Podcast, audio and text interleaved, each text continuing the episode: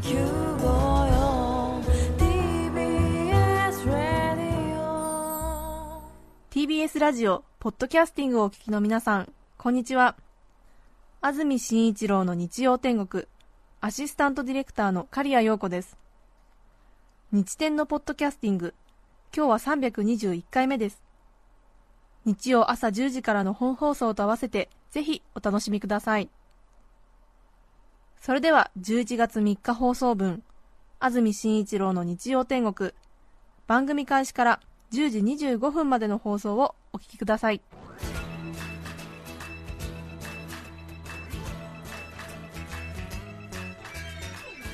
安住紳一郎の日曜天国。おはようございます。11月3日日曜日朝10時になりました。安住紳一郎ですおはようございます。佐藤さやかです。皆さんはどんな日曜日の朝をお迎えでしょうか。さて懐かしい声が聞こえてきました。今日はスタジオに佐藤さやかさんです。変わりませんね。お願いします。よろしくお願いします。は変わらないです。中澤さんが定期休暇ということで今日は休みです、はい。佐藤さやかさんが今日は来てくださいました。佐藤さんははい。中澤さんが2007年にお子さんを出産する際に3ヶ月間の休みを取った時に代わりに来てくださいました、当時アシスタント候補の方がなかなか決まらず最終的には放送で公募することになりまして当時福島の放送局を辞めたばかりの佐藤さんがはい。手を挙げてくださいまして3ヶ月間放送をお伝えしその後中澤さんが年に一度休みを取るたびに来てくださるということになっていまして久しぶりに見る親戚の顔といった感じですけれども。お世話になってます。もうですから6年目ですか？そうです。あっという間に。そうですね。はい。その間にうん。婚約をし、そうですよね。そそうです。1年ごとはいびっくりするような情報を必ず携えて、というか1年ごとにどんどん変化をしていって婚約をしましたと聞いた2010年、はい。2010年でした。はい、そして婚約者からうん。よろしくお願いしますっていう 手紙をいただいてすみませんいやいやいやいい。いいんですよ。嬉しかったんですけれども、ええ。なんかドキドキしちゃって。あの佐藤さやかと結婚する。え何がしです。こういう仕事をしています、はい。というような丁重な 手紙をいただきまして。しかもその中にはい。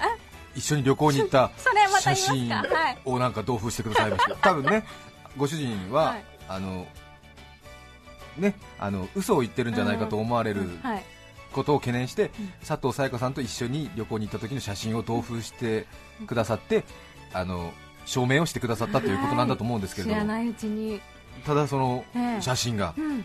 旅行中でうん。こうなんか甘えて見つめ合ってるみたいな写真で。いです。いやなんかちょっととろーんとした感じの表情でなんかすごくあのドキドキしたっていうかなんかねえあの自分家の飼い猫が盛りがついちゃったみたいななんかそのなんかうーうーってなんか鳴き声を聞いてちょっとなんか 鳴き声言ってないです。いやいやええ。なんかこう胸が毛羽立つっていうかざわつくっていうか。はい。そして2011年にはまもなく結婚式を挙げますというようなお話があったり。はい。そしてうん。去年はうん。子供ができましたということで お腹にさらに2013年今年ははい。もうお母さんになってるんですね。そうです。母になりました。びっくりですよ。4月。4月に生まれました。そうですか。はいじゃあ今7ヶ月ですか？そうです。今日でちょうど7ヶ月です。4月3日生まれ4月ですか？3日生まれです。そうですか。はい。お母さんになったんですね。そうなんです、ねえ。あーすごいですね。月日の経過は。そうですね、はい。比較的アグレッシブにされてらっしゃいますからはい。肯定的に捉えられますけど私その間何も変わってませんからね、いえなんて申し上げたら。いやあの何の言葉もないと思いますよ。変わらずに素敵ですよ。いえいえいえはい。お恥ずかしい。あっという間ですね。あっという間です。1年に一度佐藤さんの声を聞くのを楽しみにしている方もいらっしゃると思います。はい。たくさんお便りもいただいています。しばらくはでは子育ての方に専念してはいそうですね。でも少しずつお仕事も始めていきたいなとは思っております。そうですか。はい。今日一日よろしくお願いいたします、よろしくお願いいたします。さて11月3日日曜日今日は文化の日ということで明日も休みで3連休中日ということになります。随分と東京に観光に来てらっしゃるという方も目につきます。外国人観光客も多いですね、そっか。今日の関東地方天気は曇りお昼前後は晴れ間が出るでしょう。天気はゆっくりと下り坂で今夜遅くから雨が降るところがあります。今日の最高気温昨日より5度前後低く東京、水戸、前橋で22度横浜、熊谷では21度の予想です。そして明日も休みですが11月4日明日は雨の予報。朝が雨。はい。日中は曇り時々晴れということです、ちょっと天気に恵まれない3連休になりましたけれども、はい。でもまあなんとか傘持ちながらはい。楽しむことができるのではないでしょうか。ですね。はい、はい。昨日は日本シリーズ第6戦。うん。盛り上がりましたね。えー興奮しましたね。はい。はい。佐藤さんも福島の放送局でお勤めになってたので、はい。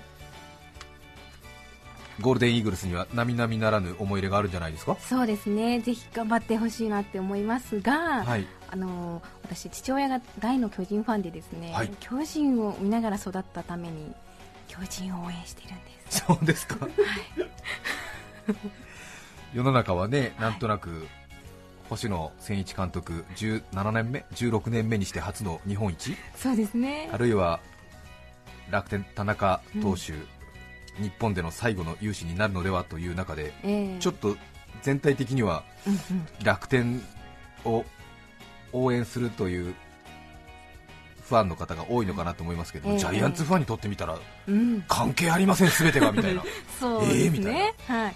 我がジャイアンツはみたいな、そんなことはパシフィックリーグの事情なんて知りませんよみたいな、私たちはずっとジャイアンツなんですからみたいな。ね、ね。そう。いうところはあって、ざわざわしてるんじゃないかなと思いますけれども、うん。第7戦、今日行われます、盛り上がりそうですね。うん。安住さんは？私ですか、はい。私はあの常にあの日本人特有の半眼ビーキみたいなところがありまして、戦力が揃ってないチームを応援したりする癖がありますので、はい。ええ。常に、えーベイスターズを応援したり、えー今年はヤクルトも応援しておりましたし、はい。えー、と試合がそうですね始まってロペスがエラーを重ねた時には、あらジャイアンツもうちょっと頑張ればいいんじゃないかなと思いましたし、はい。ロペスがホームランを打った時には、うーみたいな、何してくれてるんじゃんみたいな、楽天頑張れみたいな感じになりましたしね。定まらない感じで。そうなんですよ、えはい。常に弱いチームを応援するっていう、えーそういう変わった趣味があります。ベイスターズはなるべくあの試合結果見るようにしてるんですけど、ええ。えーあんまり強くなるとまた心が離れるかもしれない。そういうことですかさて先週スペシャルウィーク聴取率調査週間で20名の方に幻の梨ドゥアイエンヌ・デュ・コミスをプレゼントいたしました。はい。ル・レクチェラ・フランスレッドパート洋梨種類いろいろあるんですけれどもなかなか珍しい名前の梨だなと思った方多いと思うんですけれども幻の梨と呼ばれるにはそれなりの理由がありまして日本の農家の方でほとんど栽培に成功したことがないと言われていまして、まずスーパーなどでは売られることはないと言われてしかも味が大変芳醇でかつて天皇の料理番だった方が本当にこれ以上美味しい果物はないというようなことを日記に書いたことから名前だけが一人歩きいたしまして幻のようなしドゥアイ・エンヌ・デュ・コミス。はい。何人か現在日本の果樹園農家の方で栽培に成功されている方がいらっしゃるようでそれでも6人7人くらい。うん。その中で私たちは群馬渋川の健城さんという方から毎年去年に続き少し譲っていただけるということで80個のドゥアイエンヌ・デュ・コミスをいただきまして4個ずつ20名の方にプレゼントいたしました。本当に美味しいので追熟期間を守った上召し上がっていただきたいと思いますがまたちょっと変わった名前で難しくて読むのも聞くのもそして聞き取るのもそして上手に伝えるのも難しいこのカタカナ 12文字の羅列ということではい。そこに面白みを感じ私は去年に引き続き先週今年もこの私が発音するカタカナをきちんと聞き取れた方のみが抽選の権利があるというプレゼント企画にいたしました。はい。Do I N Do Comis これがなかなか難しかったみたいで。うん。難しかったです。実際に私の同僚の人間にテストしてみたんですけども、はい。私の同僚で正解出した人は一人もいませんでした。あ佐藤さんはどうでした？私も不正解でした。そうですよね。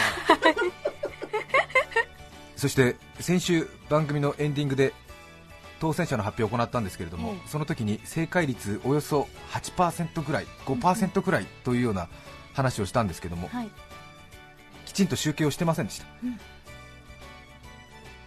先週きちんと集計をいたしまして応募総数1767通。あはい。応募総数が1767通。私がかなり挑発したものですからはい。たくさんの方に応募していただきました。うん。そしてきちんと聞き取れたという方が正解。なななんとはい。50名、正答率が2.8%という大変な難問になりました。はい。正答率2.8%ですからね。そうか。難しかったですね。公認会計士の試験でも9%は合格しますからね。2.8% 2.8%はい。かなり難しい聞き取り問題になってしまいました。そうですね。大体こういうテレビ、ラジオ、雑誌のプレゼント企画というのは正解が出やすく設定されておりまして、はい。当然人間ですからクイズに正解した時の方がうんうん。気持ちがいいわけですよね、はい。不正解になると不愉快になりますよね。そうそうなのでほとんどの人が正解をするという、うんうん。そういう設定にあくまで正答率が100%に近いような感じのものをサービス業としては提供しがち。はい。でも私はそれでは人間がダメになってしまうということで 困難を与えたわけでありますけれども少し、えー困難にも度が過ぎているということで、えーほとんどの人が不愉快になるというサービス業としての基本を失ったスタイルになってしまいました。そうか。はまあ、人は甘やかして育つと、うん。子供がダメになってしまうという例は古今東西あまたありますので、ええ。私は皆さんには賢い人生を送ってほしいので 困難を与えたつもりだったんですけれども、ええ。少し、えー困難が強すぎました。厳しすぎて子供がグレるっていうそのパターン。パターンですね。はじゃあちょっとグレちゃったメッセージもありましたがあのですね、はい。応募総数が1767その後のクレームがですね、はい。びっくりする量が来まして。何をしてるんだそれでお前はは。正答率がそんなに低かったということを言ってるけれども、ええ。結局お前がきちんと伝えてないからほぼほとんどの人々が誤解をしてるんじゃないかみたいな。お前のその問題だろみたいなことになり。はい。いやそれでも私はちゃんと一応自分の能力の限り言いましたみたいな、でもいやいや待ってだって伝わってないってことは言ってないってことに等しいわけでしょみたいな。いや、うん。私は言いましたみたいな、はい。でも伝わってないから意味ないじゃんみたいなもうそういうちょっともう末期的なええ。生産性のない喧嘩みたいになっちゃって言った言ってないみたいな。いや私は言いましたみたいな。いや聞き取れませんでしたみたいな、えー大変たくさんのクレームをい。ただきました、そうでしたか。そして番組のエンディング先週でも正解の表記を伝えたんですけども、うん。その正解の表記をゆっくり喋ってもよく伝わりきれないというこの音声だけのメディアのもどかしさがありましてはい。そこで私たちは、うん。皆さん新聞はお取りでいらっしゃいますか？毎日新聞、朝日新聞、東京新聞、ええ産経新聞、何でも結構なんですけども、はい。今朝の朝刊のラジオテレビ欄があると思うんですけども、はい。そのラジオテレビ欄のその日曜天国のところに、ええ。えー今回の正解の綴りを入れておりますので、もし興味のある方はご覧になっていただきたいと思います。そうなんですか？はい。さらに、えー先週クイズに参加していないあるいは今週初めて聞いたという方は、今から言いますのではい。どれぐらい自分ができるか試してみるのも一興でございます。ドゥアイエンドゥコミス。聞き取れますか？ドゥアイエンヌ・デュ・コミス。結構難しい出題しましたよね。そうですね。ドゥアイエンヌ・デュ・コミス。さあ新聞をご覧になってみてくださいこのスピードで聞き取れた方できちんとカタカナ書いて送り返してくださった方50名の中から抽選で20名の方に幻のようなしドゥアイエンヌ・デュ・コミスプレゼントいたしました、皆さんは正解できましたでしょうか？うん。でも50名の方はね正解してるわけですからね。はい。はい、でもうん、1717人の人がはい。不正解なんですよ、はいそうです新聞ご覧になりましたでしょうか？書いてありますね、うん。このラジオテレビ欄通称ラテ欄とか言ったりしますけれども、はい。これ実は好き勝手に使っていいものではなくてええ。きちんと編集センターというものがありまして新聞社を統括するニュース通信社日刊編集センターというようなそういう組織がありましてそこにはい。放送局から番組の内容を、うん確か前の日の夜7時ぐらいまでに送りますとそれをラテ欄に反映してもらうというシステムになってましてはい。ラジオはさほどそうでもありませんけどもテレビなどはテレビ欄を見てから見る番組を決めるという方が多かったりしますので、うん。テレビマンなどは本当に前日ギリッギリまでこうどういう魅力的なうん。番組内容が書けるかどうかというのを非常に頭を悩ましていてはい。その大事な仕事の一つになってるんですけれども、うんうん私たちもどういうふうに書けば伝わるかなとかいろいろ考えてやってみたんですけれども、はい。そのラテ欄大変運用のルールが厳しくてうんうんうん。常用漢字しか使えない。例えば白鷺の姉子はい。というような話をした時もありますけれども、ええその時の白鷺の鷺はうん。使えないのでカタカナにしてください。もしくはひらがなにしてください。あと正式名称じゃないと使えない。うんうん。獣医さんとかいうのがダメなんですね。獣医師って書いてください。で突き返されたりするんですよね、はい。ええ。あと送り仮名なども厳密で穴掘り大会うん。で漢字4文字で穴掘り大会って書いて文字数を稼ぎたいみたいなところでも、いやこれはあの送り仮名が違いますから穴掘りでひらがなのりを真ん中に入れて書いてください。えするとえ文字数が足りなくなりますから1文字削ってください、ー厳しい。厳しいんですよ。はい。ラジオの日曜朝10時に与えられている文字数はうん。9文字かける3行。でタイトルに1行取られてますから9文字かける2行ではい。考えなきゃいけない、なるほど。さらに外国人の場合はクリス・ハートさん登場って書くとそれも突っ返されて、はい。外国人の場合はクリス・マルポチ・ハートさんにしてください、えへー、ーさんはいりませんねみたいなこと言われたりですね。いろいろ厳しいんですよ。そうなんですか。多分新聞のあの運用ルールに従ってやらなくてはいけないのではい。結構突っ返されたりとかしましてね、うんうん。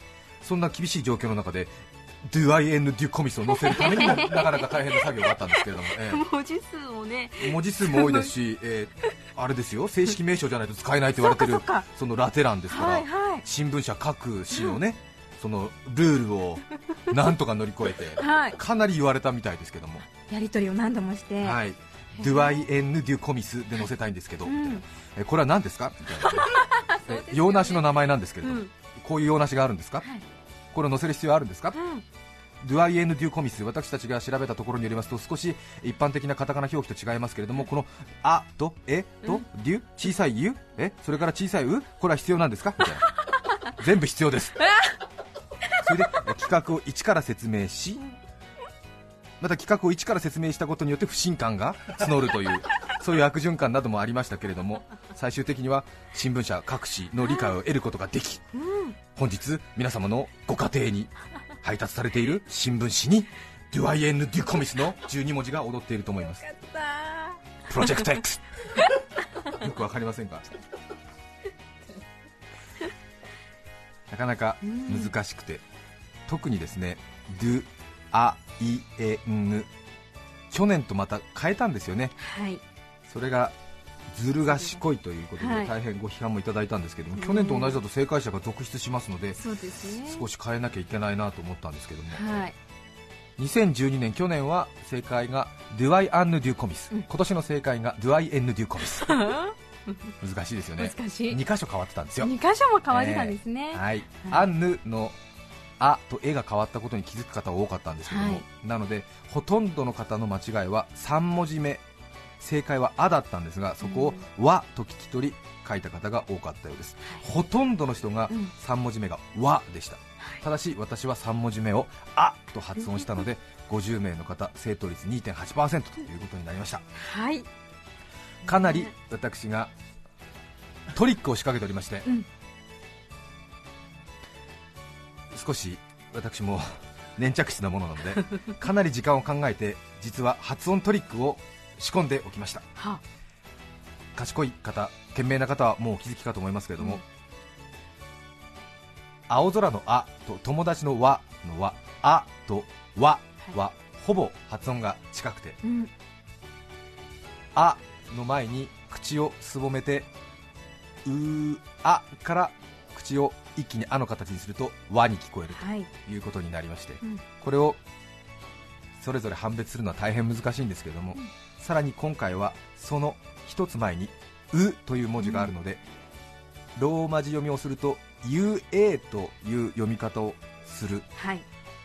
そうすると「うわ」と聞こえるはずのところが速いスピードで続けて言うと「うわ」になってしまって「うわ」が「わ」に聞こえるというトリックを仕込んでおきました。なるほど。なので3文字目が「わ」と聞こえた人はほぼ正解というよりも正解なんですけれども、正しくは「あ」と「わ」を判別できないという結論を一度出して、そして私が先週25分の間に9回から12回叫んでいた「ドゥアイ・エンヌ・デュ・コミス」の中で、ん。後半の2回「う」と「あ」の間に空白のスペースを入れている2回のところを聞き取り、判別できなかったけれどもここを聞いたら初めて「わ」と「あ」の違いが分かったよという人方のみ正解するという構図になっておりました。そっか。最後まで集中して聞いてなきゃいけなかったんですよね、和笠クリスティ、うんえートリックをねそうなんですよ。はい。なので3文字目を「わ」とした方ははい。ほとんど耳はそのままだと思います。はい。なるほど。そっか。私も絵だけであ「あ」が絵に変わってるよしよしと思ってもそうですよね。れで決め込んじゃってました。そうなんですよ。うん。なので「どうあいえんぬ」ゆっくり言うと3文字目が「あ」ってわかるんですけども、はい。これを「うあ」と続けますと「うん。ドゥアイエンヌ」って「うんわ」に聞こえてしまうというそういうトリックがあったんですけれども、はい。クレームがたくさん。何がトリックじゃ、まあそうそうですね。はい喜んで。ただ1700人の中ではい。その論理含めてうん。きちんと指摘された方が2名いらっしゃいました。はい。もうこの方々は、うん。私はちょっとびっくりしましたけれども、はい恐ろしいほどに理路整然と私がやろうとしていることを指摘していただいております、はい。発表いたします。横浜市港南区の豊さん53歳男性の方。ありがとうございます。ありがとうございます。3文字目が「わ」なのか「あ」なのか苦労しましたけれども、うん。これだけ何回も言っているには何か引っ掛けがあると感じました。最後の2回目のところで「わ」ではなく「あ」だと確信しましたという。うわー素晴らしこの方は、えーそうですね。53歳、多分きっと社会の中では多分ねい、うん、活躍されてる方なのかしらね。ね。いろいろちょっと。優しいですね。トリック解いた人にはあーそうですね、えーはいうん。基本的には、えーはい。ちょっと、うん。なんていうんですか、あの正解した人の肩書きを使って自分を正当化するという、すみません。本当にね。それからえっ、といや面白いなと思ったのはやはり、うん普段皆さんが従事している仕事などがやはり関係あるのかなと思ったんですけども、はい。この方は福岡市の方なんですけれども、え英語、フランス語の特許法律事務所における商標権の担当を仕事にしているということで、えーそういうフランス語を日本語に変えた時などで商標権がダブったり誤解を与えるような時には指摘をするという係の人がいるわけですけど、はい。その人もメールおよそ3枚半にわたって、ね。えー今回のこの悪巧みの、うん無意味さを、えー解いてくださっておりますけど。まひまひさんです。ありがとうございます、ありがとうございます。はい、この方は不正解してしまったことをえ出発点にして、えーいろいろな、えー情報を教えてくださっていらっしゃいますなるねほどなるほど、はい、えー本当にえー聞き取れなかったことが何よりショックでたまりません何度も聞き直してえーようやく判明いたしました、はいいろいろな特許庁のいろいろな事情などもええ。お伝えいただいております。あそうですか。ちょっと話が長くなりましたけれども、はい、うん、難しかったですね。そうですね、うん。あの大変不愉快に思った方も多かったようですけれども何卒新しい取り組みにに対するう新しい取り組みに対するはい。期待感の中で少しお許しいただければなというふうに考えております、はいもうねちょっとねクレームが多すぎてちょっとね大変でしたよ。そうでしたか。二言目にはさ、うん。お前がさみたいなきちんと伝えきれてないからっていう。ってことはあなたがみたいな言いたいことっていうのは世の中の2%弱の人にしか伝わってないみたいな。そんな人がマイクの前で喋るような仕事をしていてどうなんですかみたいな。ものすごくちょっともう、ええ。うん厳しく子供に接して、はい。子供からね、うん。あなんかうんぐれてしまったみたいな。悲しい。っていうようなことがありました。はい。すみません。長くなりました。11月3日放送分安住紳一郎の日曜天国。10時25分までをお聞きいただきました。それでは今日はこの辺で失礼します安住紳一郎のポッドキャスト天国。耳を澄ませば虫の声が聞こえてくる季節になりました。スズムシマツムシクツワムシ嫁が虫娘も虫秋深し隣の局は文化放送。お聞きの放送は TBS ラジオ954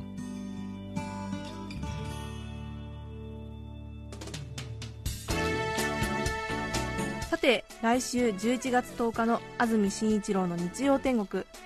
メッセージテーマは「洋服と私」ゲストは廃道配線愛好家平沼義行さんです。それでは来週も日曜朝10時 TBS ラジオ954でお会いしましょう。さようなら。安住紳一郎のポッドキャスト天国。これはあくまで試供品皆まで語れぬポッドキャスト。